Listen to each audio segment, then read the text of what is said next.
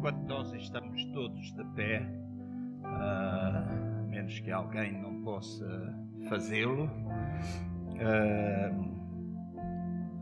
eu gostaria de dizer-vos simplesmente uma coisa que na noite de noite de quinta-feira para sexta, durante a maior parte da noite, o Espírito Santo esteve a ministrar ao meu coração. Uh, tenho uma palavra que acredito que é de Deus para nós nos próximos tempos, uh, falando um pouco acerca da igreja. Nós temos vindo até este lugar uh, com um propósito, com um plano. Esta quinta-feira, esta sexta-feira, aliás, nós estivemos reunidos com o presidente, eu e o pastor Jorge reunidos com o presidente, mais a nossa irmã Elizabeth, que não pode estar aqui hoje, e ah, está lá atrás, ok, está lá atrás. Uh, e creio que Deus está a abrir portas e conduzir-nos a uh, diferentes patamares enquanto igreja. E no devido tempo nós iremos partilhar com os irmãos mas da noite eu não, não conseguia dormir, estava cheio de sono, mas não conseguia dormir. Não sei se alguns de vocês acontece isso, uma ou outra vez, e eram, eu ia orando em línguas, ia pedindo a Deus para me dar o sono, para poder descansar, etc, etc, mas não conseguia fazê-lo perto das três horas da manhã, eu peguei no telemóvel e meti-me com o Lito, porque vi que ele estava online. Uh, eu disse, ah, ele está acordado, se calhar a gente vai falar um bocado. Mas quando começamos a conversar, entramos imediatamente numa esfera de cariz espiritual. Não foi, não foi conversa, uh, ele foi dizendo coisas, eu estava deste lado simplesmente a conferir, porque naquele momento estava a ser a minha oração, estava a ser o meu pedido a Deus. Eu e vocês, nós oramos pelo novo de Deus. Amém? Ah, já disse aos irmãos que há muita coisa que não é nova, Deus irá restaurar, iremos ter talvez um novo ah, uma nova forma para alguma coisa que é velha, mas mais importante do que isso é nós estarmos neste tempo sintonizados com aquilo que o Espírito Santo tem para nos dizer. E naquele momento, quando estava ali e adormeci, eram cinco e meia, e eram sete horas, estava de pé porque tinha de apanhar o comboio para estar aqui às dez e meia. Tive de apanhar o comboio às oito e dezesseis, se eu não estou em erro. Então dormi muito pouco, mas durante aquele tempo o Espírito Santo disse-me: domingo tu vais ter uma reunião diferente. Portanto, esquece a pregação, esquece aquilo que tu tens recebido, no tempo certo irás entregar e eu mostro aos irmãos, eu tenho-a dentro da minha pasta. Uh, e há pouco eu dizia: será mesmo que tu queres assim? o Espírito Santo diz: faz só aquilo que eu te mandei fazer e não te importes com o resto. Naquele dia, naquela noite, aliás, o Espírito Santo começou a trazer muitas pessoas e ele disse-me: flui, levo a igreja a fluir junto como um só na presença de Deus, orando, e segundo o meu espírito, eu irei ministrar àquela igreja, irei ministrar à igreja das mais diferentes formas. E não te preocupes, porque eu disse Deus, às vezes, quando a gente abre essas coisas, parece que falta ordem, parece que falta conexão entre as coisas e essa enquanto líder é uma nossa enquanto líderes é uma nossa preocupação nós não queremos que haja alguma coisa quando os irmãos vão para casa, que os irmãos não possam ir edificados, porque essa é a razão por nós nos juntamos aqui, celebrar a Deus, edificarmos uns aos outros. E o Espírito Santo disse: Ah, não te deixas preocupado com aquilo que tu não te deves preocupar. É porque às vezes a gente fica preocupado com isso. Eu disse, Deus, mas se não houver a palavra como a gente está habituado, se não for feito assim, ele disse: Deixa estar que eu tenho preparado corações. Deu-me alguns nomes e há pouco eu fui ter com uma irmã e pus só a mão por cima, ah, porque foi uma das pessoas que Deus me mostrou naquela noite. Eu pus a mão por cima e ia dizer-lhe simplesmente assim: esteja preparada. E ela desata a chorar antes de eu abrir a minha boca e disse: Eu tenho uma palavra de Deus para esta igreja mas eu não sou nada, eu estou cheio de medo, e chorava, chorava. E eu disse: essa coisa de não sermos nada, nenhum de nós que está aqui é alguma coisa a não ser por Jesus, não é? Por nós mesmos não somos mesmo nada por nós mesmos, não é? Eu não estou a dizer que é a irmã Maria não, João, mas também pode ser, Sim, também pode ser. Então eu convidava todos vocês a ficarem de pé. Antes disso eu vou ler. Uh, uma passagem, eh, e peço que os irmãos permaneçam de pé, se puderem, uma passagem que Deus estava a trazer até o meu coração. Na página de, do Facebook e no Instagram da igreja, disse que hoje nós íamos ter cura interior. Esta é a palavra que Deus me deu. Em João, no capítulo 5, diz assim: Depois disso havia uma festa dos judeus e Jesus, e Jesus subiu a Jerusalém. Ora, em Jerusalém, por, próximo à porta das ovelhas, e havia doze portas nos muros da, muralhas lá em Jerusalém. Uma delas é a porta das ovelhas, porta de salvação. Diz que há um tanque chamado em hebraico Betesda, lugar da misericórdia o qual tem cinco alpendras. Neste jazia grande multidão de enfermos, cegos, mancos e ressecados, esperando o movimento das águas. Porquanto um anjo descia em certo tempo ao tanque e agitava a água. Então o primeiro que ali descia, depois do movimento da água, sarava de qualquer enfermidade que tivesse. Achava-se ali um homem que havia 38 anos e estava enfermo. Jesus, vendo-o deitado e sabendo que estava assim havia muito tempo, perguntou-lhe: Queres ficar são? Respondeu-lhe o enfermo: Senhor, não tem ninguém que, ao ser agitada a água, me ponha no tanque assim, enquanto eu vou, desce outro antes de mim. Disse-lhe Jesus: Levanta-te, toma o teu leito e anda. Imediatamente o homem ficou são e, tomando o seu leito, começou a andar. Ora, aquele dia era sábado pelo que disseram os judeus aos que foram curados: Hoje é sábado e não te é lícito carregar o leito. Ele, porém, lhes respondeu: Aquele que me curou, esse mesmo me disse: Toma o teu leito e anda. Perguntaram-lhe, pois: Quem é o homem que te disse: Toma o teu leito e anda? Mas o que fora curado não sabia quem era, porque Jesus se retirara por haver muita gente naquele lugar. Depois Jesus o encontrou no templo e disse-lhe: Olha, já estás curado, não peques mais para que não te suceda coisa pior. Retirou-se então o homem e contou aos judeus que era Jesus quem o curara. Por isso os judeus perseguiram a Jesus porque, havia, porque fazia estas coisas no sábado. Mas Jesus lhes respondeu: Meu pai trabalha até agora e eu trabalho também.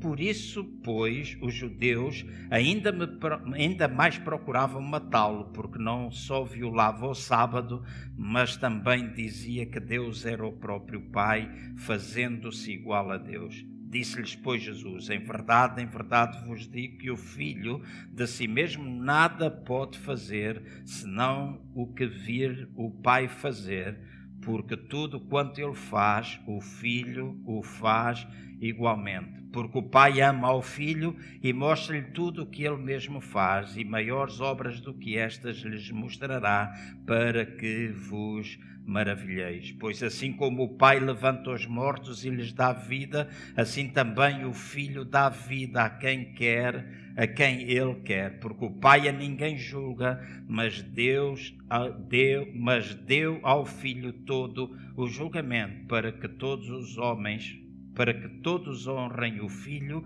assim como honram o Pai. Quem não honra o Filho, não honra o Pai que o enviou. Em verdade, em verdade vos digo que quem ouve a minha palavra e, naque, e crê naquele que me enviou, tem a vida eterna e não entra em juízo, mas já passou da morte para a vida. Nesta passagem, bem conhecida de todos vocês, uh, ao relato de um tanque no qual estavam muitas pessoas necessitadas, estavam doentes, tinham toda a sorte de doenças, uh, e diz que entre eles estava um homem paralítico há mais de 38 anos. E o Espírito de Deus dizia-me que se quiser sentar um pouquinho, para, porque daqui a um bocado já vamos ficar de pé, o Espírito de Deus me dizia: vocês aguentem aqui. uh, o Espírito de Deus me dizia: na igreja há toda a sorte de pessoas. Há pessoas que estão aqui doentes, eventualmente fisicamente, há pessoas que estão doentes na sua alma tal e qual como este homem de 38 anos, que, estava, que há 38 anos estava ali à espera de mover das águas e estava doente fisicamente, mas se vocês repararem, este homem não só estava doente fisicamente, mas ele também estava doente na sua alma, estava doente no seu espírito, porque quando Jesus, o próprio Jesus, chegou junto dele e lhe perguntou se ele queria ser curado, a primeira coisa que ele disse foi desculpar-se com os outros. E às vezes é muito fácil na nossa caminhada com Deus, no meio das nossas lutas, no meio dos nossos problemas, no meio das nossas angústias, no meio de tanta coisa às vezes que nos aflige, quando nós somos confrontados com Jesus, com a Sua palavra, com o poder do Seu Espírito Santo, às vezes nós temos a tendência de atirar a culpa para cima de alguém, dizendo: Olha, eu não estou, ainda não alcancei porque Fulano ou Cicrano ou Beltrano uh, não me tem ajudado, não tem feito aquilo que eu tenho esperado. E às vezes há esta tendência. Naturalmente, este homem com há 38 anos doente, eu não sei qual era a idade, porque a Bíblia não diz a idade dele naquele tempo presente, mas uma das coisas eu posso ou uma coisa eu posso pensar é que, eventualmente, desde a sua infância ou adolescência, ele já padecia deste problema. E se nós pensarmos em nós e pensarmos nas nossas dificuldades, naquilo pelo qual nós passamos na nossa infância ou adolescência, às vezes nós carregamos esses problemas durante longos anos na nossa vida e precisamos que o Espírito Santo de Deus nos ajude e nos cure. Nem que para isso nós tenhamos de passar, às vezes, por circunstâncias ou problemas que nós não gostamos e que mexam ou que mexem ou abalam as nossas estruturas emocionais. Às vezes acontece assim. Eu, uma ou outra vez, sou capaz de contar isto porque, quando eu tinha seis anos de idade, 1961, uh, rebentou a guerra em Angola e eu lembro-me que a minha mãe todos os dias ia ao hospital porque havia muitas crianças que tinham sido, os seus braços tinham sido amputados porque houve guerra, pernas, problemas, ferimentos graves, e eu lembro da minha mãe me levar ao hospital. Estou a contar isto, sou capaz de me ver neste momento com seis anos de idade e sou capaz de ver uma criança diante de mim, toda enfaixada, e eu ali, mais a minha mãe, a minha mãe a ajudar, a minha mãe a cuidar, e a minha mãe a dizer: Olha, olha o menino como está, e a intenção dela era dar-nos sensibilidade pelo problema das outras pessoas. Mas a grande verdade é que aquele quadro que me foi gravado com seis anos de idade me acompanhou dezenas e dezenas de anos seguidos. Eu Passei a ser uma pessoa com muita dificuldade em lidar com o sofrimento, e se, o sofri se havia sofrimento, a minha tendência era fugir. Não porque eu não sentisse, não porque eu não amasse, não porque eu não quisesse abençoar, mas simplesmente aquilo doía-me. Outros quadros, fruto da guerra, foram gravados. Há cerca de 10 anos atrás, eu tenho um amigo que muitos de vocês conhecem, João Sequeira Hipólito, e eu falava com o doutor Hipólito e dizia: João, nós tratamos-nos por tu. Dizia João, João, há coisas que eu não consigo compreender. Quando ir a um hospital para mim era uma tragédia. Eu fui algumas vezes visitar pessoas e eu, eu quase que desmaiava. As pessoas tinham de pagar, levar-me para a rua porque eu desmaiava. Não conseguia lidar com a dificuldade. E ele disse: Ah, tu tens um trauma. Eu disse: Eu trauma? Não tenho trauma nenhum. Ele disse: Não, alguma coisa teve de acontecer. E durante algumas conversas que nós tivemos, ele veio-me a fazer reviver isto tudo que eu estou a contar aos irmãos e eu tive de permitir ao Espírito Santo para poder trabalhar. E na sequência disso, fui parar várias vezes ao hospital onde pessoas ao meu lado gritavam, onde as pessoas choravam, onde as pessoas diziam que iam morrer, onde as pessoas, mesmo na recente operação, estava uh, acabado de chegar, cinco horas e meia mais ou menos da operação, fui levado para a sala de recobro e estava ali um enfermeiro, foi a primeira pessoa que eu vi ali e ele estava a falar um homem que era a segunda operação e que ficou no mesmo quarto que eu estava a falar para ele. Ele era enfermeiro e dizia: Vocês na minha mão têm 21% mais de probabilidade de morrer. E eu fiquei assim a olhar para ele. Uh, ele disse: Sim, eu cheio de tubos, mal podia abrir os olhos. Ele dizia: Nas minhas mãos vocês estão com mais 21% de probabilidade de morrer. E depois ele começou a explicar a guerra dos enfermeiros com os hospitais e não sei o quê, que o enfermeiro só pode ter 7 e ele só tinha, ele tinha 21, já estava a trabalhar há 24 horas, etc. Eu nunca mais ouvi, uh, se não era capaz de ter tido uma conversa com ele, porque acho que aquilo não era conversa. Ele podia ter isso em todo lugar, menos com duas pessoas que acabaram de ser operadas e estar num hospital de oncologia. Certo? Mas estas situações pelas quais nós passamos muitas vezes trazem até nós ou trazem ao de cima coisas que estão escondidas, coisas com as quais nós temos de lidar. Por isso, eu disse à Cristina, quando ela perguntou o que é que a gente vai anunciar, eu disse: Olha, põe cura interior. Porque eu acredito que o Espírito Santo de Deus está aqui para nos curar nesta manhã.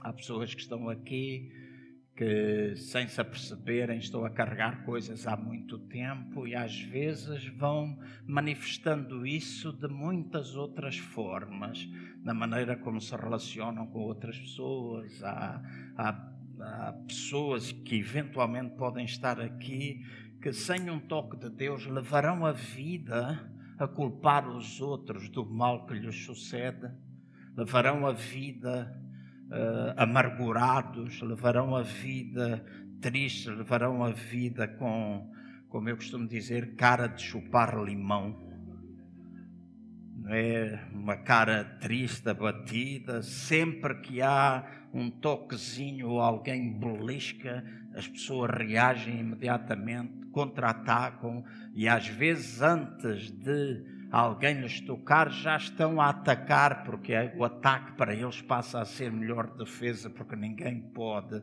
tocar nas suas vidas, ninguém pode mexer ali. Este homem disse: Eu não tenho ninguém que me meta dentro da água. Ele não tinha e os outros todos também não tinham. Estavam ali todos na mesma situação, havia muita gente igual à dele, não é? E tendo Jesus ali diante dele a perguntar se ele queria ser curado, aquilo que era mais fácil era, ele dizer: Eu quero. Se eu tivesse doente há 38 anos e Jesus te aparecesse e perguntasse: Daí ele quer ser curada, tenho a certeza absoluta que ela iria dizer sim. Eu iria dizer sim, vocês iriam dizer sim. E nós podemos ter este quadro mental lá do tanque de Betesda, os alpendres, não é? aqueles degraus até chegar ao tanque, aquele lugar de misericórdia onde o anjo agitava as águas, toda a gente à espera. Nós somos capazes de criar este quadro mental, mas a Bíblia eh, traz-nos estas imagens, traz-nos o relato destas histórias verídicas do tempo de Jesus e não só, para que eu e vocês as possamos transportar para os dias presentes. Às vezes nós passamos por dor, às vezes nós passamos por angústia, às vezes nós passamos por tristeza, às vezes nós não somos capazes de parar de chorar, às vezes. Uh, porque estamos tão cheios de nós mesmos, de tanto ego que nós temos, nosso ego precisa ser quebrado, nós precisamos uh, permitir ao Espírito Santo que seja capaz de o quebrar. E esta igreja, deixem-me dizer, esta igreja, enquanto corpo neste local, esperando aquilo tudo que de novo Deus já está a fazer. Eu não estou a dizer que Ele vai fazer, Ele já está a fazer, porque há algumas coisas que começaram a ser perceptíveis, algumas coisas nós começamos a ver. Às vezes, ainda, quando tudo está bem, às vezes, ainda há ali alguma coisa que provoca alguma dorzinha, mas é tudo uma questão de tempo. O Espírito de Deus vai. E houve uma palavra no dia da inauguração que ficou bem gravada no meu coração. E essa palavra é tão simples como esta: não cedas. Não cedas. Não cedas, não cedas, não cedas. Nós não temos de ceder. Nós temos de continuar a perseguir. Nós temos de continuar a crer que, na, que aquilo que está escrito na palavra do Senhor é para se cumprir. Com ordem, com disciplina, como deve de ser. Eu muitas vezes falo com pessoas e Ana que vem de um contexto da Assembleia de Deus que eu também vi, lembro-me de tempos muito grandes em que às vezes a única coisa que nós tínhamos era barulho e chamávamos ao barulho mover de Deus, quando barulho nem sempre é mover de Deus. Então, deixem-me dizer, mas também não é no silêncio que tem só, ou só no silêncio é que é mover Pode ser em algum momento mais extravagante, pode ser em algum momento mais solitário, mas quando Deus se move, alguma coisa tem de acontecer. Alguma coisa tem de acontecer. Às vezes algumas pessoas dizem, má, Deus falou desta maneira, Deus desta maneira. E eu gosto sempre quando digo Deus disse ou quando Deus falou, eu gosto de ter as evidências, porque quando Deus fala, a gente sabe o que é que ele fala, a gente percebe. Há uma palavra, há alguma coisa específica. E nessa noite, o Espírito de Deus estava a trazer-me essa palavra. Eu falo com o Lito, ele disse-me uma série de coisas que eu tenho escrito no meu telemóvel. Se abrir o mensagem onde está o Lito, eu tenho sempre guardanapos, como eu costumo dizer, de coisas que vai escrevendo, algumas outras pessoas também. Então eu creio que o Espírito Santo de Deus está aqui nesta manhã para tocar a nossa vida. Está aqui para ministrar não somente através disto que eu falei, porque isso foi o que eu dele recebi e pouco mais tenho a acrescentar. Para além de dizer que não temos de ficar apegados ao formato, não temos de ficar apagados à lei. Ali o problema é porque Jesus tinha curado no sábado e houve uma guerra porque Jesus curou no sábado. E quando Jesus disse: Ah, o meu pai também trabalha ao sábado, eles voltaram a ficar furiosos porque Jesus estava a assumir-se a ele mesmo como o Filho de Deus. E isso estava a pô-los furibundos aos doutores da lei. E se nós temos uma mentalidade formatada acerca daquilo que é o culto, eventualmente, eventualmente, algumas vezes, o Espírito de Deus, com todo o sentido de humor que ele tem, vai chocalhar a nossa cabeça, vai baralhar a nossa mente para que aquilo que é a sua vontade, para que eu e vocês compreendamos aquilo que aqui também está escrito, que a vida de Deus está em nós, em qualquer lugar. A igreja não é só quando nós estamos ao domingo, a igreja é todos os dias lá fora, é quando nós podemos sair, quando nós podemos conversar com alguém, podemos ministrar vida, é quando nós podemos orar por algumas pessoas nos nossos locais de trabalho, é quando nós podemos dar testemunho da vida de Deus em nós e às vezes a vida de Deus em nós pode ser mostrada mesmo antes da gente abrir a nossa boca e falar alguma coisa,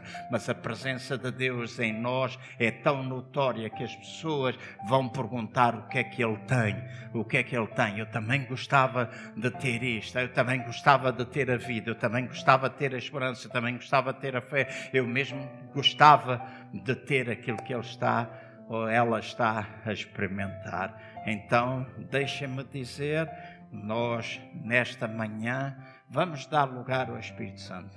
A única coisa que eu peço é que cada um de vocês possa estar atento. E vou dizer assim: esta era a minha preocupação e esta foi a minha oração. Deus, que todos aqueles que tu usares, e Deus começou-me a dar nomes, que haja alguma coisa que seja comum a gente às vezes vai de um lado ao outro, mas que seja comum, seja perceptível, que seja edificante para a tua igreja, seja alguma coisa que é feita com ordem, com disciplina e no meio eu sei que vai haver um ou outro apelo, nós vamos orar enquanto igreja, nós vamos poder ministrar uns aos outros, mas deixem-me dizer, o Espírito do Senhor está aqui presente neste lugar com a sua graça, com o seu favor, eu vou pedir a Ele que me dê essa bênção de poder manter as coisas com essa ordem, essa disciplina que de facto mantenha uh, algo substancial, alguma coisa de concreto, alguma coisa da qual nós nos podemos alimentar nesta manhã. Amém? Então, a minha palavra, aquilo que Deus pôs, é isso que eu acabei de vos dizer.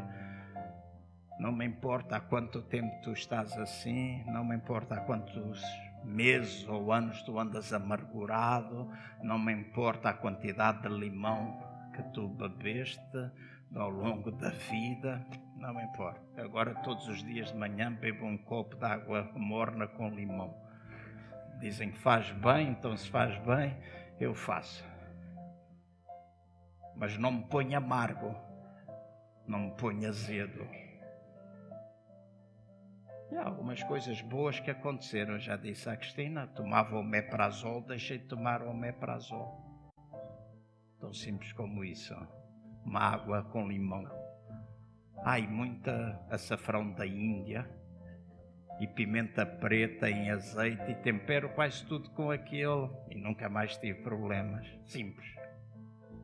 Mas não estou a dar receita, não sou médico. Não me importa o que é que está para trás, não me importa o que é que tu já passaste, não me importa qual é o tipo de paralisia que tu tens da vontade, das emoções, da tua mente, porque às vezes a paralisia não é só uma coisa física, pode ser mental, pode ser emocional, pode ser espiritual, onde nós sempre dizemos ninguém me ajuda, ninguém faz, estamos sempre à espera que os outros, ou então nós temos sempre o dedo apontado aos outros, os outros é que são sempre culpados de tudo aquilo que acontece ou sucede, e não é assim. A maior parte das vezes, quando nós apontamos o dedo para os outros, somos nós que estamos a precisar de que o nosso ego morra. Aqui há uns meses eu li uh, alguma coisa que eu tinha anotado quando eu vi alguém pregar uh, e lá estava escrito duas coisas: ninguém me ofende quando eu sei quem sou. Foi uma frase que eu ouvi: ninguém me ofende quando eu sei quem sou. E é uma frase profunda dediquei algum tempo a pensar. Depois, mais abaixo, nos meus apontamentos, estava escrito assim: Eu só fico ofendido quando eu penso que sou eu que tenho a razão. Eu só fico ofendido quando eu penso que sou eu é que tenho a razão. Essas são duas frases, e às vezes nas nossas relações ficamos ofendidos por coisas pequenas, coisas minúsculas, coisas que o sangue de Jesus, o poder do Espírito Santo é capaz de resolver, é capaz de nos levar a ultrapassar, é capaz de lidar com tudo. Então, fiquemos de pé. Onde é que estás tu, Susana? Ah, estás aqui. Nós vamos louvar a Deus com mais um cântico. E eu depois vou pedir à Mary. Ela vai ser a primeira que vai, porque foi a Mary que eu estava a falar. Ela dizia: Eu tenho uma palavra, tenho uma palavra, tenho uma palavra. Mas não chores, que é para a gente perceber, está bem? Ah, fala nas calmas, porque o Espírito de Deus está presente aqui neste lugar. Então, todos nós vamos estar preparados, porque todos nós podemos intervir e Fiquemos atentos à ordem, à disciplina, à ligação entre as coisas. Amém? Amém? Temos o Kiko e a Noémia aqui conosco. Espero que o Espírito Santo de Deus toque a vossa vida. Temos aqui o Rui Penaguião, que foi à casa de banho. Temos aqui a Carla, já não víamos há muitos anos. Falamos muitas vezes no Facebook. Obrigado por vocês estarem aqui. Eventualmente temos mais algumas pessoas conosco que eu agora não sou capaz de distinguir. Façam só o sinal. Se temos aqui alguém pela primeira vez, tem aqui um, um jovem, bem-vindo. Como é que te chamas? Mário. Temos a sobrinha da irmã Ana Paula, né? É Paula, temos a Paula. Uh, Marco, Mate, levanta lá, és bem-vindo e vamos dar lugar ao Espírito Santo de Deus. Já disse aos irmãos e a coisa que o Espírito Santo dizia é para nós não cedermos àquilo que é moda. Nós podemos, escutem bem, escutem, isto é muito importante nós podemos ser contemporâneos, fluindo com aquilo que o Espírito Santo de Deus para, para nos dizer. Nós não precisamos abdicar daquilo que são as nossas raízes, nós não podemos ter só palavra sem o Espírito ou ter o Espírito sem palavra. Nós precisamos desta junção ou fusão das duas coisas e precisamos, enquanto igreja, uh, perceber que aquilo que o mundo está à espera é que nós possamos ir com a palavra e com o poder do Espírito Santo para que eles possam experimentar aquilo que em mais lugar nenhum podem experimentar. Filosofias, ideias, princípios, tudo está, disso o mundo está cheio, muito cheio dessas coisas, mas mais do que palavras, nós precisamos da ação do Espírito Santo de Deus. E deixem-me dizer assim: deixem-me dizer assim, se o Espírito está presente, ele faz-se notar, ele faz-se sentir,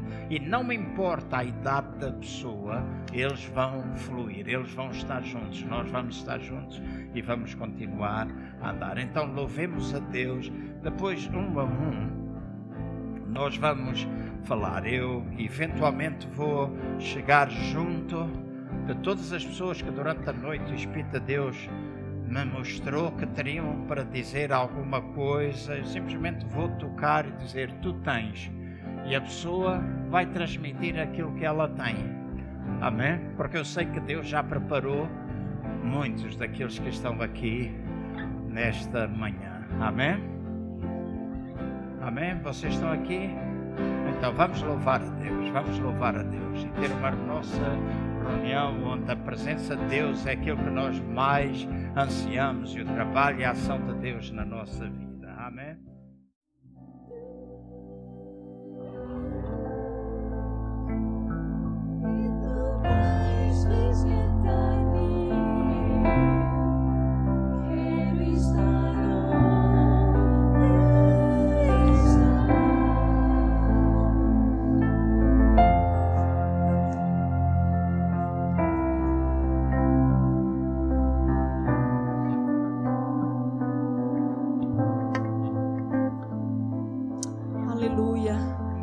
Deus. Amém? Louvor maravilhoso, não é? Graças a Deus por isso. Eu vou pedir só que vocês fechem seus olhos por um instante para nós fazermos uma oração de agradecimento por esta manhã. Pai querido, Pai amado, em nome do teu filho amado Jesus, nós queremos te agradecer por esta manhã de domingo porque estamos aqui, Senhor, para louvar, agradecer ao teu santo nome, te exaltar, bendizer ao Senhor, porque somente tu és digno do louvor, é digno de toda honra, é digno de toda glória, Senhor. Estamos aqui para te louvar. Receba a nossa adoração, nosso louvor, a nossa gratidão. E venha, Senhor, ministrar o coração de cada um de nós. Venha falar conosco, Senhor. Venha, Senhor, ministrar nesta igreja nesta manhã. Que vidas sejam tocados, que corações sejam transformados através da tua palavra, Pai. Pai querido, Pai amado, muito obrigada por tudo. Em nome de Jesus. Amém. Graças a Deus. Podem se sentar. Obrigada. Podem se sentar também se quiserem Muitos aqui já me conhecem, outros nem por isso. Eu me chamo Marilene, mas o pastor me chama de Mary. e outros também me chamam de Mary. Portanto, eu sou a Mary. É, e esta noite, é, o Senhor realmente ministrou algo muito forte no meu coração, na minha vida. E eu não entendi na hora. Eu vim de casa até aqui tremendo com aquilo que o Senhor colocou em mim. Não vou chorar, pronto. O pastor já falou, não chora. Eu não vou chorar. Mas é o temor. É o temor que está aqui dentro do meu coração. Porque quando Deus nos dá algo, uh, importa que seja entregue da maneira como Ele disse para ser entregue. Porque o nosso Deus, Ele é um Deus zeloso. E importa que seja, sejamos zelosos também no que diz respeito a Ele, porque Ele é santo. E eu vou ler aqui um versículo que talvez muitos aqui não vão entender a primeira, mas já passaremos aqui a, a explicação deste versículo. Se tiverem a vossa Bíblia, abram em Eclesiastes, capítulo 10, versículo 1. É só a primeira parte do versículo, ele tem duas partes, é só a primeira parte. Que diz assim: As moscas mortas fazem que o unguento do perfumista exale mau cheiro. Uh, eu vou ler aqui ainda uma outra versão que eu gosto muito, que é a linguagem de hoje, que diz assim: Assim como algumas moscas mortas podem estragar um frasco inteiro de perfume. E depois vocês pensam: o que, que esta palavra tem a ver com um domingo de manhã? Uma mosca morta, um bicho morto, e o que, que tem a ver com o perfume? Quando a gente pensa em perfume, o que, que a gente lembra? Quando a gente sente assim uma pessoa cheirosa, com perfume, que ela está limpa, tomou um banho, passou seu perfume, não é? Talvez vai ter um encontro, ou vem à igreja, ou vai trabalhar, e sabe tão bem estar perto de uma pessoa cheirosa com perfume, sabe ou não sabe? Mas às vezes também sentimos um cheiro ruim na pessoa, não é? Às vezes aquele perfume assim, estranho ou passou da validade, seja lá como for, tá, dá até assim uma certa dor de cabeça. Também há dessas, não há? O Senhor Jesus, Ele é o nosso perfume. E importa que exalemos o seu perfume. É para isso que Ele nos chamou, é para isso que nós estamos aqui. Exalar o perfume do Senhor Jesus. E é cheiroso, muito cheiroso. Mas uma mosca morta, algo, pode simplesmente estragar todo o perfume.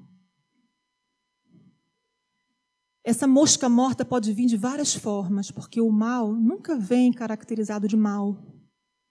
Ele pode vir caracterizado de algo muito bonito, muito bom, agradável à vista, desejoso, não é? Um pecado, ele nunca é mal, não é? Sabe sempre bem. Não é verdade? É por isso que as pessoas pecam, porque é bom. Porque essa informação que ela tem deste século, ela não tem outra informação. Ela está formatada assim, a errar, a pecar, e para ela está tudo bem. Ela toma um banho, passa um perfume, sai na rua e está tudo bem. Mas conosco não se passa assim. Um pequeno erro, uma pequena mosca, se cair dentro de um frasco de perfume, estraga todo o perfume. E aí eu pergunto, para já eu peço que façam uma reflexão na vossa vida e pensem, o que poderá estar tá estragando o perfume de Jesus na tua vida, de exalar por este mundo afora? Qual é a mosca morta que está na vossa vida? Jesus chamou-te para ser o perfume, para exalar o perfume, o perfume dele e será que você tem exalado esse perfume de Jesus na tua vida? Por onde você passa? No trabalho. Como é que é no teu trabalho? As pessoas sabem que tu és uma serva do Senhor ou um servo pelo teu testemunho. Às vezes nem é preciso falar. É só o nosso testemunho, basta. O que se passa no teu trabalho? O que se passa na tua família? dentro dos seus vizinhos, na sua casa, na sua roda de amigos? Será que todos eles sabem que tu tens o perfume de Cristo? Ou será que este perfume não é exalado na tua vida porque tem uma mosca morta lá? Eu peço que cada um de vocês faça uma reflexão, porque nós nunca sabemos, ou nunca vemos é, às vezes é difícil interpretar quando algo entra na nossa vida para sujar a nossa vida. A gente não percebe a primeira. A gente pensa que está tudo bem, que é só uma coisinha de nada, que dessa vez até passa. Mas a gente não sabe que aquilo pode causar um grande problema futuramente. Que aquilo tem ali, ali mais à frente algo perigoso a qual vamos passar. É como diz aquela passagem: caminhos que para o homem parecem bom, perfeito não é? É bonito. Mas o fim dele, para onde é que vai seguir? Para onde é que vai? Tu não vês, eu não vejo, ninguém vê. A gente nem sabe se está vivo amanhã, quanto mais. Não é? Mas o Senhor vê lá à frente. Ele vê numa dimensão que nós não temos olhos, que nós não vemos. E ele alerta a igreja nesta manhã. Tira a mosca morta que está dentro deste perfume, que está a contaminar o perfume de Cristo na tua vida. Deus te chama para exalar o seu perfume, para ser luz, para ser o sal desta terra. E muitos de nós não estamos sendo o sal desta terra. Não estamos causando a diferença. Continuamos na mesma. Muitos de nós, as pessoas nem sabem que somos crentes. Porque o nosso péssimo testemunho não dá para essa pessoa perceber seja em casa, até nas redes sociais. Vigia. O teu Deus é um Deus zeloso. E Ele cuida das suas ovelhas. E Deus entrega hoje esta mensagem. Uma mensagem essa que eu não estava preparada para dar. Que eu nem sabia que ia dar. Eu só pensava quando eu acordei. E quando Deus falou comigo de madrugada. E eu não estava pensando sequer em falar isso aqui à frente. Enquanto eu tomava o pequeno almoço, o Senhor começou a falar comigo, a ministrar o meu coração. E eu apanhei um metro e o Senhor continuava. E eu falei, não pode ser. Não, Senhor, só está a brincar comigo. Não vou nada lá na frente, que isso. E eu vinha tremendo e temendo diante dele. Porque ele é um Deus santo. E importa que sejamos santos, como ele disse. Anda na minha presença e ser santo, ser perfeito. E será que você tem sido perfeito na presença de Deus? Santo na presença de Deus, conforme ele pede? É um mandamento. Sem santificação, meus irmãos, ninguém verá o Senhor. Ninguém. Não te enganes. Não te enganes. Não pense que vai continuar no teu erro até o último dia, chegar no último dia e pedir perdão a Deus. Tu não entras lá. É muito sério. É uma vida estragada, é um, é um percurso de vida estragado. Porque chega naquele dia, tu vais bater na porta e dizer, Senhor, abra. E ele vai dizer, mas eu não te conheço. Ele te deu uma chance, duas e três, quantas forem precisas, porque hoje ele é teu advogado. E ele vai cuidar de ti sempre. Mas naquele dia, ele será o juiz. Ele não será mais o advogado de ninguém. Ele será o juiz para julgar. Eu queria só ler aqui uma coisa para os jovens. Em 1 João 2,14, é a última parte do versículo, que é para todos. Jovens são para todos.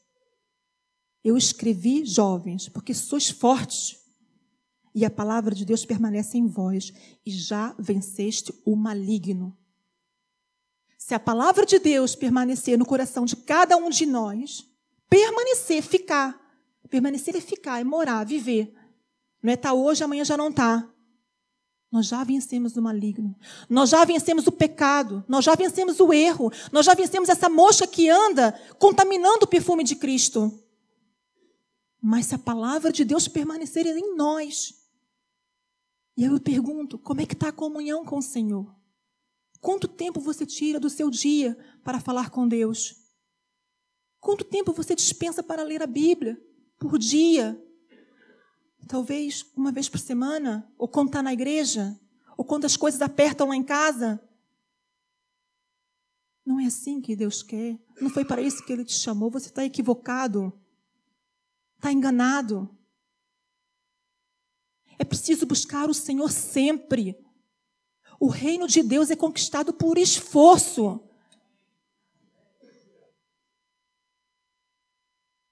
Nós vivemos pela graça, sim, e nós estamos salvos por Cristo, através de Cristo.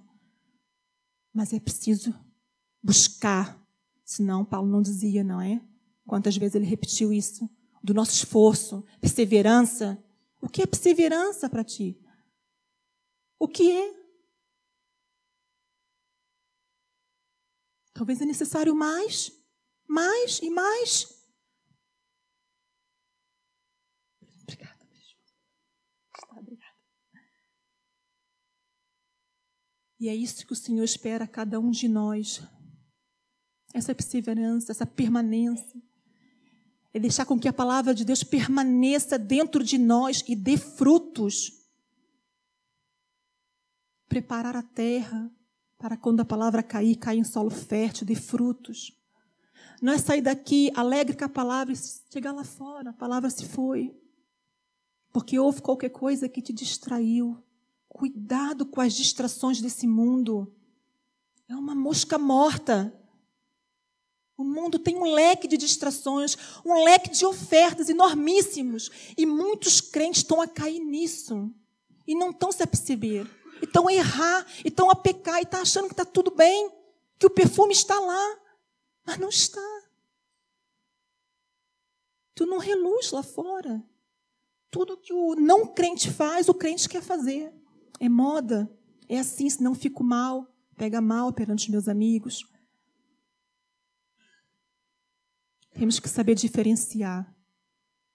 Mas é necessário comunhão, muita comunhão com o Espírito Santo. É necessário dispensar mais tempo para a palavra de Deus, mais tempo para a oração. A oração é disciplina. Se tu não te disciplinar a orar, tu não oras. Porque a tua carne, ela não pede oração. A tua carne, ela quer usufruir das coisas da carne. Não é? A tua carne quer ir ao cinema. É pecado ir ao cinema? Não, mas veja lá bem o filme que vais ver também. Não é? A tua carne quer jogar PlayStation? É pecado? Não, mas cuidado com os jogos. A tua carne quer fazer as coisas da carne, referentes a este mundo. Mas tu não te esqueças, tu não és deste mundo. Alguém aqui é deste mundo?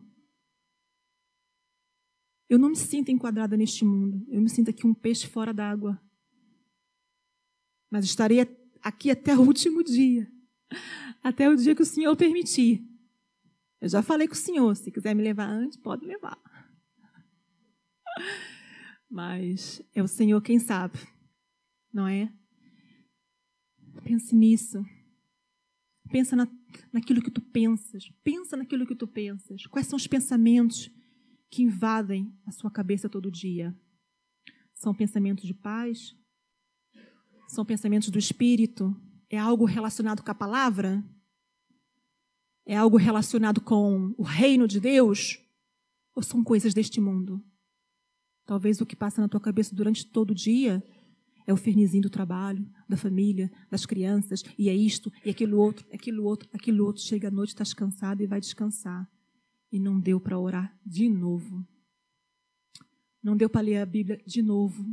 E passa mais um dia, e passa mais outro. E depois é, eu oro na igreja domingo, eu leio na igreja domingo. Não é assim, meu irmão. Crente nenhum se sustenta com isso. É preciso muito mais de Deus. É preciso muito mais de nós também. É um esforço grande que devemos fazer. Uma vez ouvi de um pastor, que é o pastor Graham, que já está com o Senhor, ele falou uma coisa muito interessante. Quando ele falou aquilo, eu fiz imediatamente aquilo que ele, que ele disse naquela pregação. Não sei se alguém ouviu esta pregação dele ou não. Ele disse assim: Meu irmão, dobra o teu joelho, não te levanta enquanto tu não te sentires íntimo de Deus. Quando ele falou aquilo, caiu assim em mim. Eu saí correndo, fui para o meu quarto, fechei a porta, não levantei dali enquanto não me senti, tipo, Deus ali comigo naquele momento. E às vezes é isso que nós temos que fazer. É isso. É dobrar os joelhos no nosso quarto, sozinhos, às vezes acompanhados. Se tens o teu marido ou a tua mulher, servas do Senhor, orem juntos, santifiquem-se. Quem me dera que meu marido estivesse aqui a buscar o Senhor. Quem me dera. Mas eu creio que um dia ele vai estar aqui. E eu creio que o Senhor vai fazer a obra na vida dele, tenho certeza disso. Vocês casais, vocês oram juntos, leem a palavra juntos, estudam juntos, ou é cada um para o seu lado? Também pode ser cada um para o seu lado, mas também vocês têm que ter um momento de comunhão. Tu, ela e Deus. Orar, buscar, dobrar os joelhos, clamar ao Senhor, põe as crianças para dormir e façam comunhão com Deus, vocês os dois.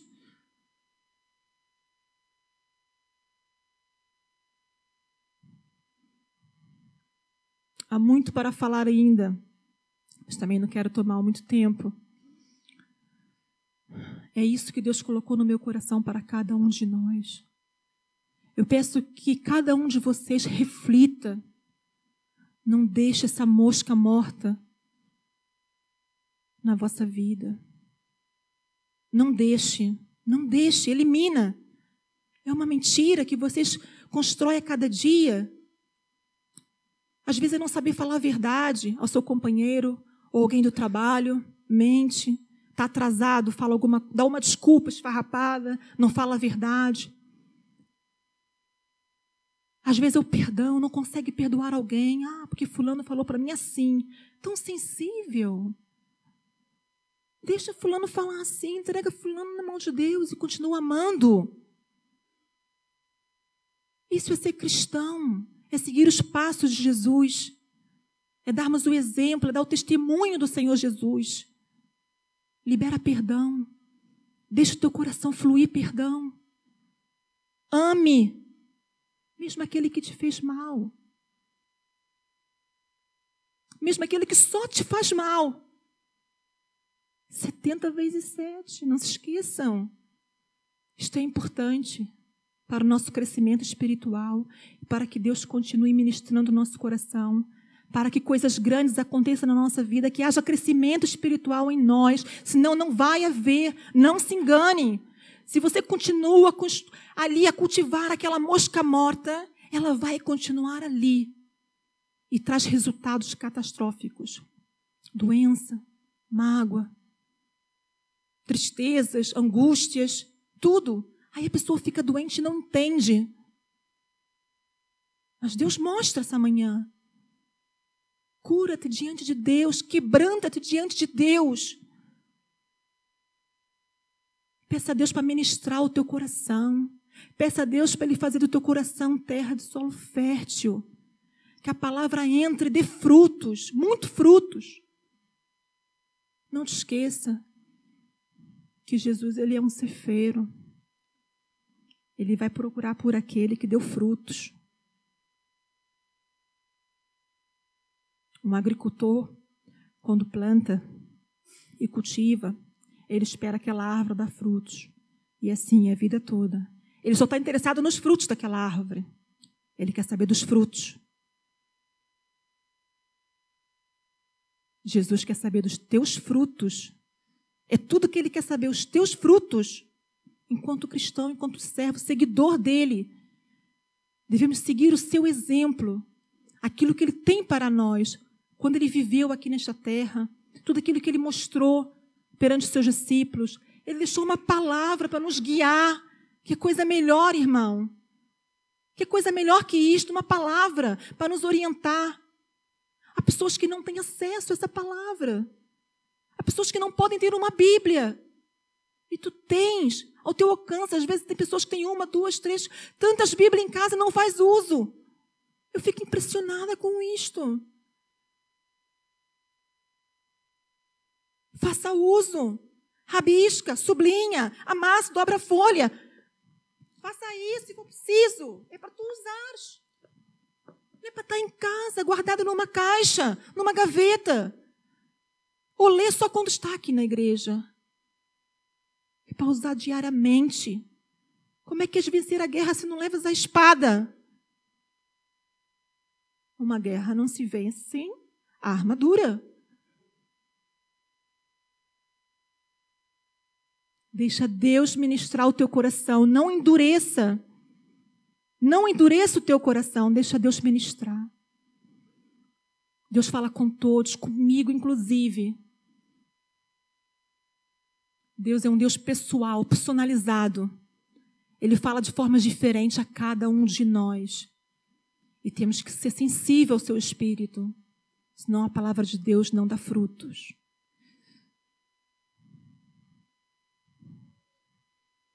Eu queria, antes de terminar, fazer uma oração. Pediria os irmãos que ficassem de pé.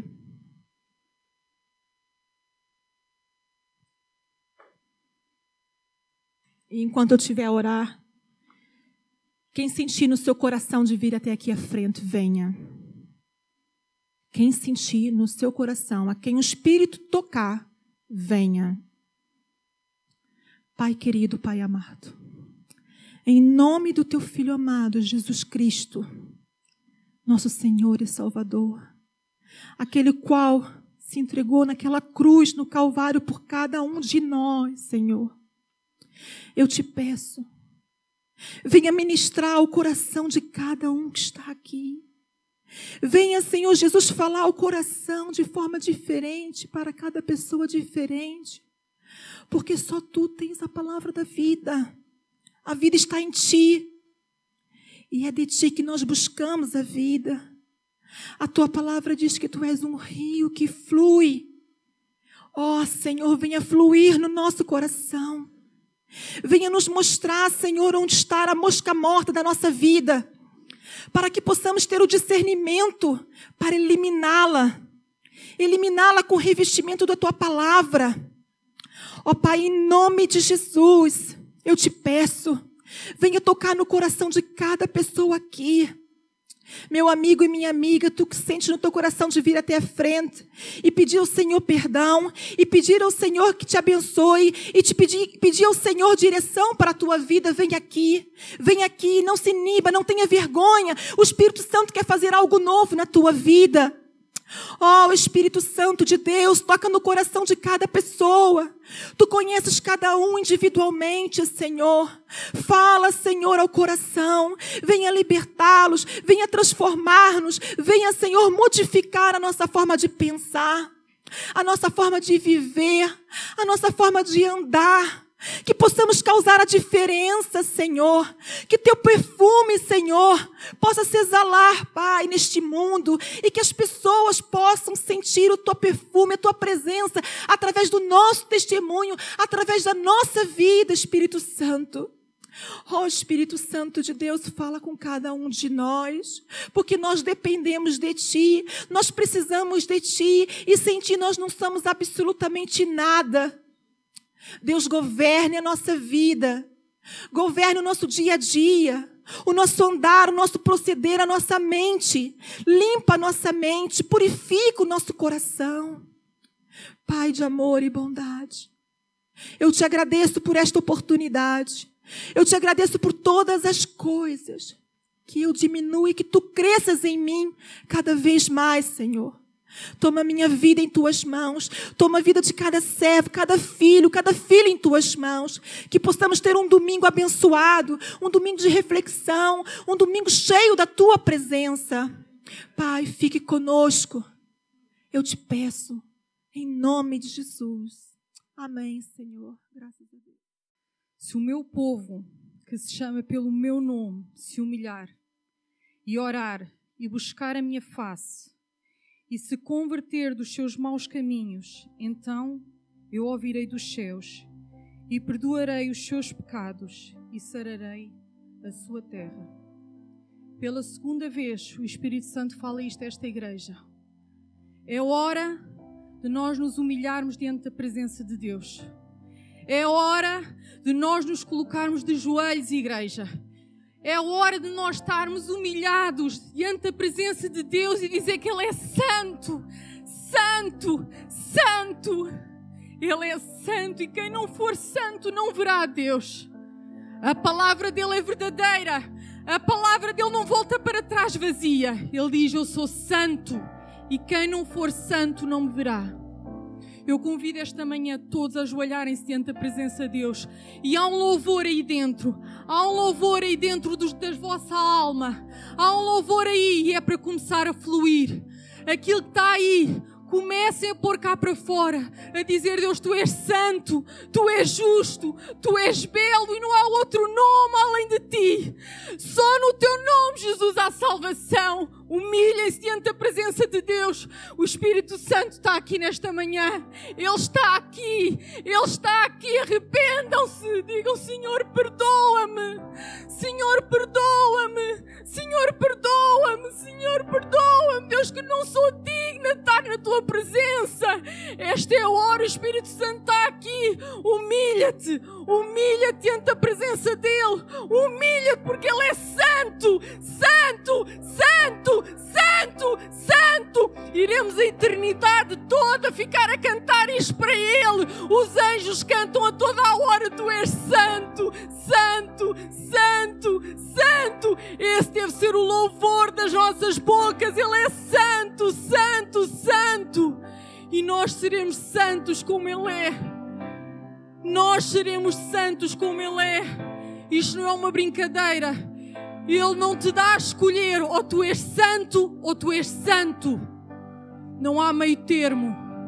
Não há meio termo. Não há meio termo. Esta é a hora nós nos humilharmos diante dele e dizer: Deus, perdoa-me, Senhor, perdoa-me. Tu és santo, santo, santo. Comecem a cantar a Ele. Há um louvor aí nas vossas almas. Comecem a derramar-se diante dEle. Comecem a derramar-se diante dEle. Comecem a derramar-se diante dEle. Não interessa mais ninguém hoje. Só interessa o nome de Jesus. Só interessa o mover do Espírito Santo. Só interessa o que Deus quer fazer nesta manhã. Não interessa mais nada nem ninguém. Não interessa mais nada, cantem, cantem para Ele, pois Ele é digno de toda a honra e todo o louvor para sempre. Tu és santo, Senhor, santo, santo, santo, santo, santo, santo, santo, Senhor. Tu és santo, Senhor, tu és santo, Senhor. Não há outro nome como o teu, Jesus. Não há outro nome como o teu, Jesus. Só tu és digno, Senhor, de toda a honra e de todo o louvor. E só no teu nome, Jesus, há salvação. Jesus, clamem por Ele. Clamem pelo nome de Jesus que Ele está aqui. Digam: Jesus, tem misericórdia de mim. Jesus, tem misericórdia de mim. Jesus, tem misericórdia de mim. Eu preciso de ti, Jesus. Eu preciso de ti, Jesus. Não se envergonhem de estar na presença dEle, que o Espírito Santo está aqui. Não se envergonhem. Não se envergonhem. Cantem para Ele. Cantem para Ele. Cantem para Ele. Quero partilhar com todos um sonho, uma visão que Deus colocou em mim no decorrer desta semana.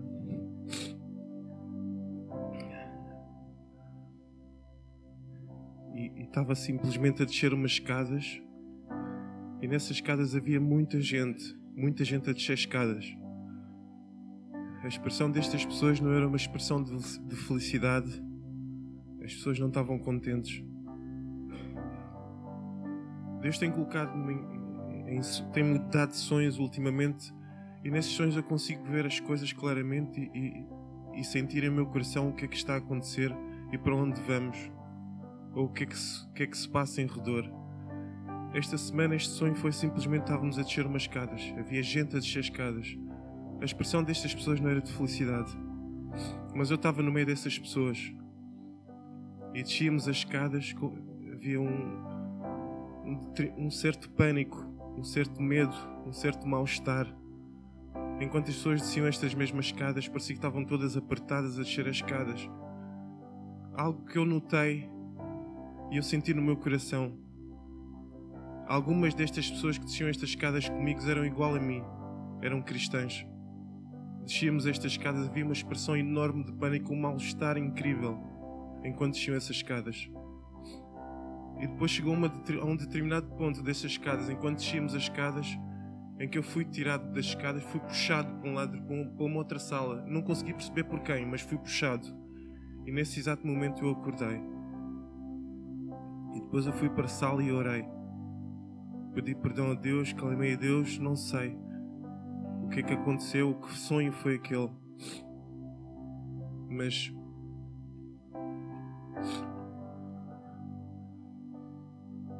Quando eu ouvi uh, há pouco tempo a palavra da Mary, eu senti no meu coração que era realmente algo que vinha de acordo com o que Deus tinha falado comigo, que envolvia santidade. Há uma diferença entre o amor que nós vivemos aqui na terra e a santidade. A santidade é algo celestial. É celestial, é divino. Não há nada na terra que se compare à santidade divina de Deus. Deus deu uma palavra que está em Gênesis 6.3. E nessa palavra Deus diz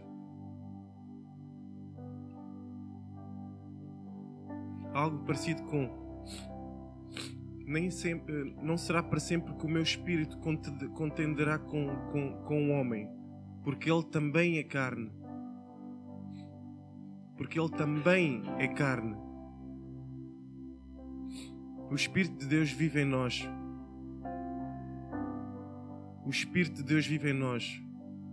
Não deixes que Ele. ele e a, a palavra diz: Ele não vai estar sempre a lutar contigo. Porque Ele sabe que tu, é, que tu também és carne. Ele não vai estar sempre a lutar contigo. A carne tem os seus caminhos. E esses caminhos são contrários à vontade de Deus. A vontade de Deus que nos leva à santidade. A carne tem os seus propósitos. E os propósitos da carne não nos levam à santidade em Cristo. Não é por acaso que Jesus disse. Não é por acaso que Jesus disse uma palavra muito semelhante a esta. Na verdade, o espírito é forte, mas a carne é fraca. É preciso orar e vigiar. É preciso orar e vigiar.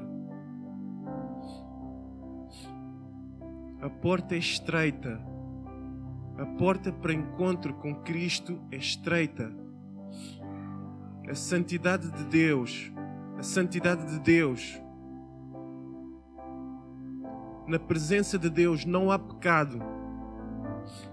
Não há pecado. Não deixem, não deixem de vigiar e orar. Só o encontro na presença de Deus, só a presença de Cristo, só a presença do Espírito Santo em ti vai te colocar na posição que tu almejas desde o momento em que aceitaste a Cristo. Então deixa que o perfume de Cristo na pessoa do Espírito Santo se manifeste na tua vida continuamente, buscando a palavra de Deus. Porque a palavra, a nossa armadura e a nossa espada, para cada dia darmos um passo de frente, um passo em frente para o nosso encontro com o Rei. Não se deixam enganar pelo caminho da carne. Não se deixem enganar pelo caminho da carne. Vou partilhar outro sonho que é Deus acordou-me simplesmente quando eu, eu tive um sonho, uma visão no qual o pé de Cristo esmagou a cabeça da serpente. O pé de Cristo esmagou a cabeça da serpente. E eu saltei da cama e eu, em pânico, não percebi o que é tinha. Como se tivesse sido, como se tivesse sido eu, e eu percebi que não fui eu. Foi Jesus Cristo. Esmagou a cabeça da serpente na tua vida. Tudo que representa serpentes na tua vida foram esmagadas pelo calcanhar de Cristo. Jesus Cristo esmagou a cabeça da serpente e deu-te poder para caminhar sobre serpentes e escorpiões. Toma posse desse poder em nome de Jesus. Toma posse desse poder em nome de Jesus. Toma autoridade na tua vida. Aceita que és filho e eleito de Deus Percebe que tu foste chamado a santidade. Foste chamado a santidade. Jesus não caminhou nas ruas a dizer eu sou amor. Jesus disse: Vai, não peques mais. Se hoje estás-te a arrepender, vai, não peques mais. Busquem-me a mim, busquem a minha face busca a minha face. Não andes de um lado para o outro. Não deixes que o vento te, te jogue de um lado para o outro. Busca a face de Deus. Busca Jesus Cristo. Busca Jesus Cristo, o nosso Senhor e nosso Salvador. A cruz tem poder. A cruz tem poder hoje e para sempre, a, cruz terá poder na tua vida. Eu venho falar convosco algo muito sério. Nesta quinta-feira de madrugada, eu acordei muito inquieta, muito preocupada e, e no momento que eu pensei Alguém está em aflição, alguma coisa aconteceu, algo se passa.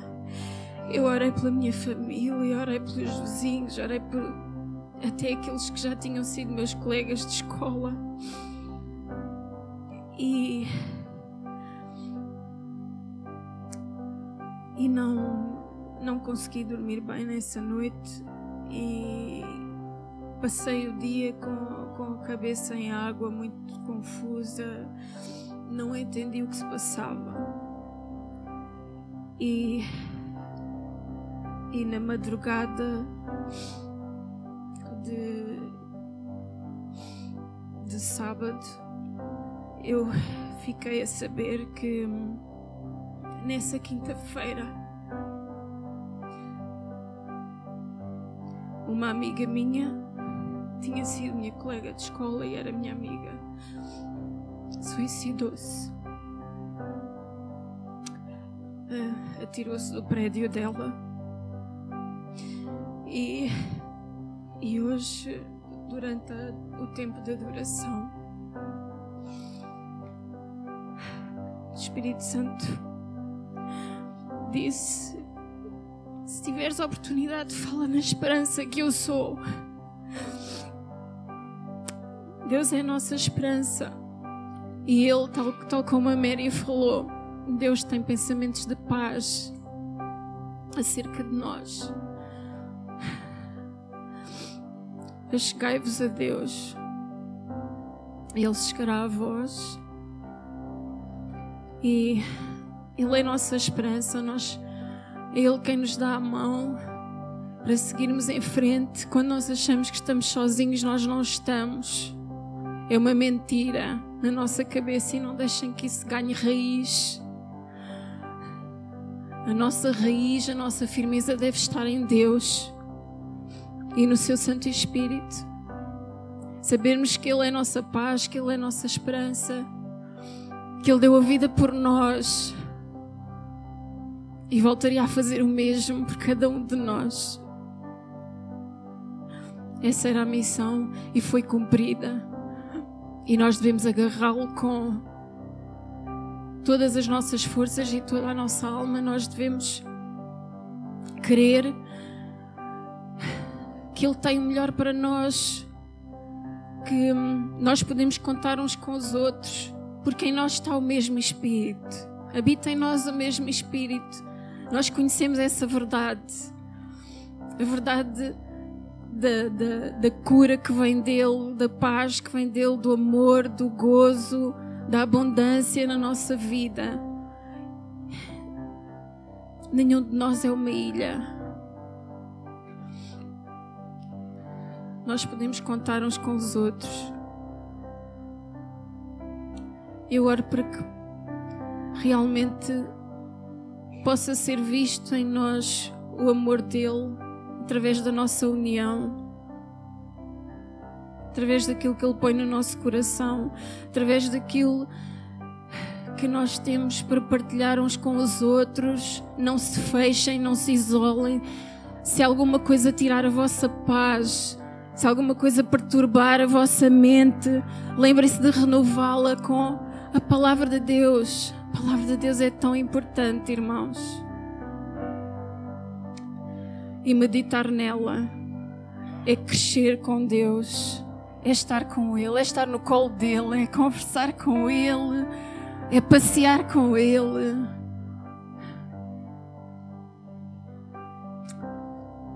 Por isso, se algo acontecer, se algo te perturbar,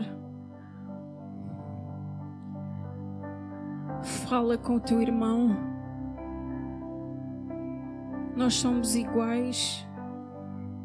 Nós temos sentimentos, temos emoções, temos obstáculos na vida, temos dúvidas. Às vezes a mente está um, um caos, mas nós podemos que podemos achegar-nos a Deus e conversar com Ele e pedir, Pai, Pai, ajuda-me nesta situação. Pai, dá-me a mão. Tu és meu pai, não é? Então, dá-me a mão e eu vou contigo. Por isso, eu peço, não se isolem. E lembrem-se, Deus é a nossa paz e é a nossa esperança.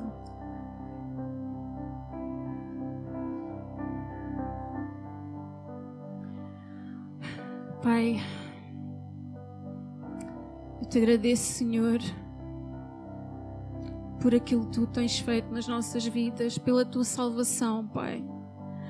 Te agradeço pelo teu amor infinito e incondicional, Pai. Foi tão grande ao ponto de dar o teu Filho amado Jesus Cristo para morrer por nós. Obrigada, Senhor, pelo teu amor constante e abundante em nós, pela tua paz, pelo teu gozo. por sabermos que podemos contar contigo a qualquer instante, por termos a tua proteção, Pai. Ajuda-nos, Senhor, em todos os passos que tivermos que dar na nossa jornada, Pai, para que um dia possamos estar contigo e saber que realmente cumprimos a missão que tu tinhas para nós pregar o Evangelho.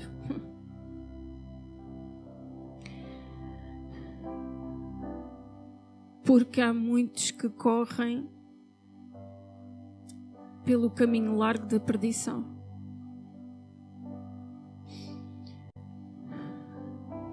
Há muita, muita gente a achar que não é nada,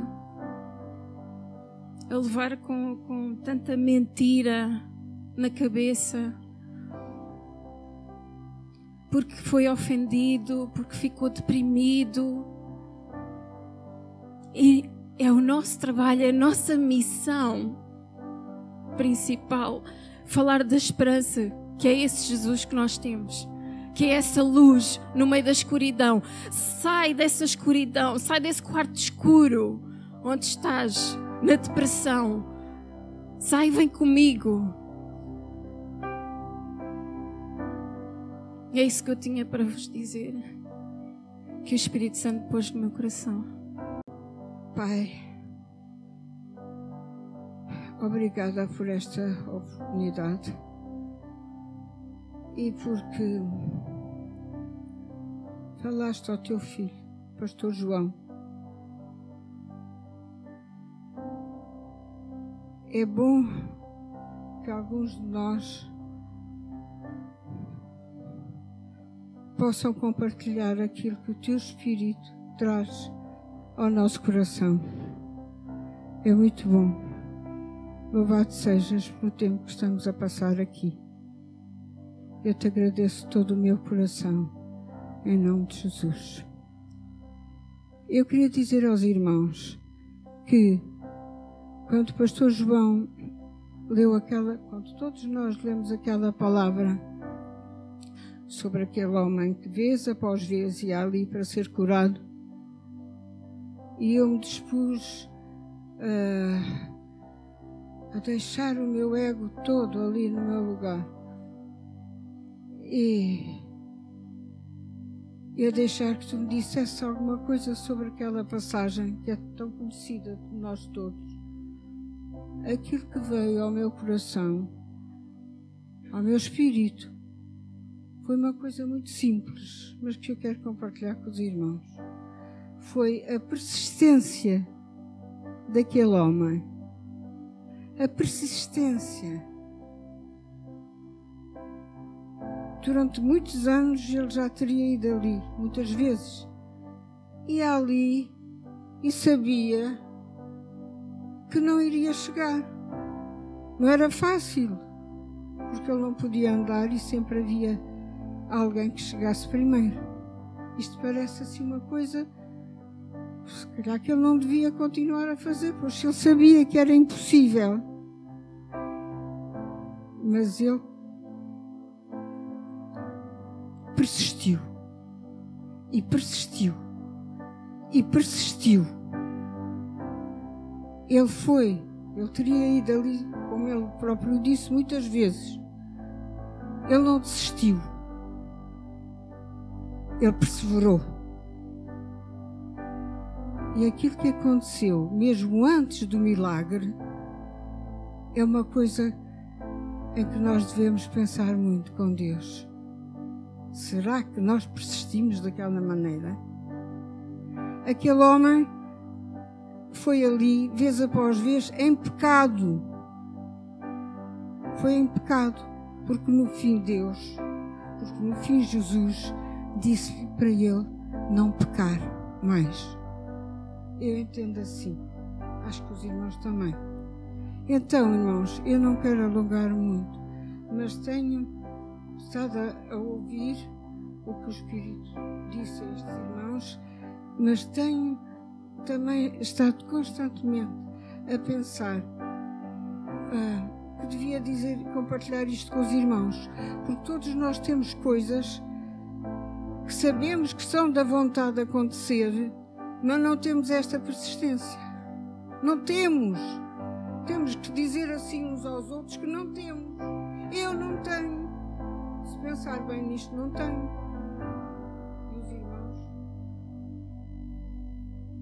Sabem se têm ou não.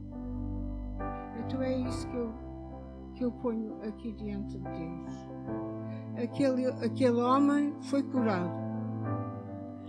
Nós temos coisas, temos amigos ou familiares muito doentes. Pela mente, só pela mente, achamos que não é possível. Mas devemos perseverar. Temos que perseverar. Não sabemos o que Deus vai fazer. Não sabemos. Mas sabemos que Deus quer fazer. Que Deus pode fazer. E que, como disse, eu uso muito um devocional do nosso irmão Dr. Ian, que muitos irmãos já partiu para Deus irmãos conhecem aqui, e ele diz: Deus quer, Deus pode e Deus já fez. E todos nós sabemos que Deus já fez. Quando ele veio na pessoa de Jesus, quando encarnou, quando Deus tomou a nossa forma, e quando depois foi ali aquela cruz, a morte pior, ali, ali de braços esticados, sem, sem respirar, porque veio, veio já não respira, já tem aquela asfixia pela própria posição. Ele deu-se todo. Então podemos dizer que Deus pode, que Deus quer e que Deus já fez. E essa perseverança que eu quero aqui dizer que os irmãos busquem, busquem, busquem. Aquele, só mais um pouco, porque não quero alongar-me, só mais um pouco. Aquele homem não tinha o poder, não tinha, não podia, não sabia e ainda estava muito antes, pronto, daquilo que nós temos, que é clamar pelo poder do sangue de Jesus. Ele não sabia, ele não podia, mas nós podemos clamar, proclamar o poder do sangue de Jesus Cristo. E eu quero compartilhar com os irmãos. Dá uns tempos para cá, eu faço isto todo dia. Todo dia. Se clamo de noite, mas de dia, de manhã à noite, eu clamo e eu proclamo pelo poder do sangue de Jesus.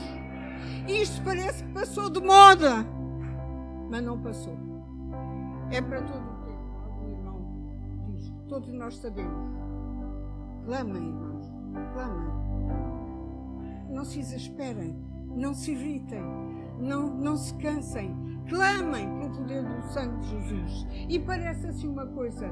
Todo o dia, todo o dia a clamares, todo o dia a pedires, todo o dia a afirmares o poder do sangue de Jesus. Não é demais todo o dia, não é? Eu estou numa situação de muita, de muito cansaço cansaço maior que se possa imaginar. Tenho 76 anos. Algumas pessoas pensam que eu já estou só a Eu penso, eu penso, eu creio de todo o meu coração que ainda não acabou aquilo que Deus quer que eu faça aqui. Não acabou!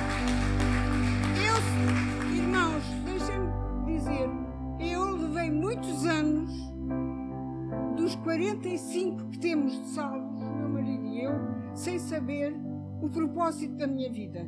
Não sabia, mas pedia a Deus. Não sabia, mas pedia a Deus.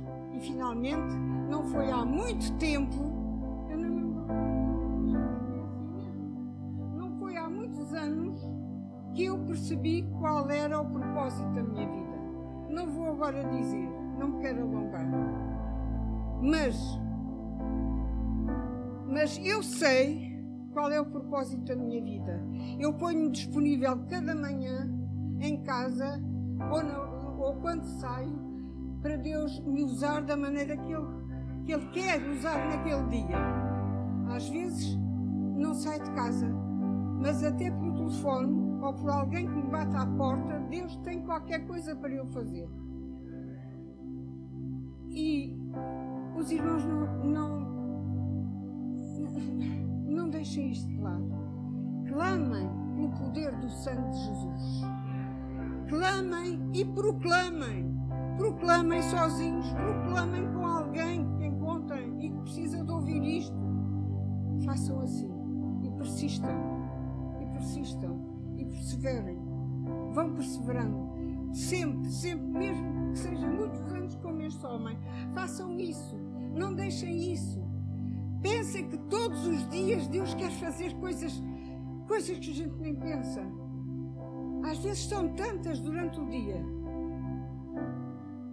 Façam assim, irmãos. Façam assim.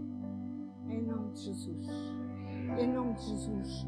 Eu quero só dizer-te, Pai, que como tens feito comigo, ou muito mais do que tens feito comigo, faças com cada um dos irmãos que aqui estão. Que eles façam assim, que eles experimentem, que eles se lembrem que o poder do sangue de Jesus e o poder do nome de Jesus Cristo, que é o nome mais alto, tem todo o poder ainda hoje. Façam assim. Em nome de Jesus. Estava ali sentado e o Espírito de Deus lembrou-me aquilo que há três domingos ou quatro ele me deu de palavra. Um corpo em movimento. Corpo em movimento. Cada um de nós é membro desse corpo e cada um de nós pode trazer edificação, pode trazer consolo, pode trazer exortação. É... A única coisa que eu sei é que o Espírito de Deus está aqui. Uh, ele chama a mim e a vocês à consagração, ao arrependimento, a nos humilharmos na Sua presença para que possamos ver a Sua glória. E eu e vocês queremos ver. Que Ele sare a nossa terra, a nossa vida, a nossa terra interior e a nossa terra exterior, aquilo que está à nossa volta que nós nos separemos a nós mesmos. Uh, eu estava a ouvir esta palavra de sem santificação ninguém verá o Senhor. Essa é uma palavra que nós normalmente associamos a nós não vermos Deus, mas também pode ser, escutem com atenção, também pode ser vista desta forma que se eu não viver e vocês não vivermos uma vida santa, ninguém vê Cristo em nós. Ninguém vê Cristo em nós. Ah, então que eu e vocês, e como a nossa irmã Mitu dizia, que eu e vocês a cada dia possamos cumprir o propósito de Deus, que Cristo possa ser visto em nós, que nós possamos como a nossa irmã dizia, de forma perseverante, uh, estarmos disponíveis para cumprir o nosso propósito neste mundo, na vida de cada um de nós, que nós possamos aprender, como ouvimos aqui, também a ministrar uns aos outros, a edificar-nos uns aos outros, a nós podermos trazer edificação na casa do Senhor. Amém? Amém? Então dê lá um abraço, um beijo, uma palavra a quem está perto de si. E depois, antes de irmos, vamos louvar em conjunto. Amém?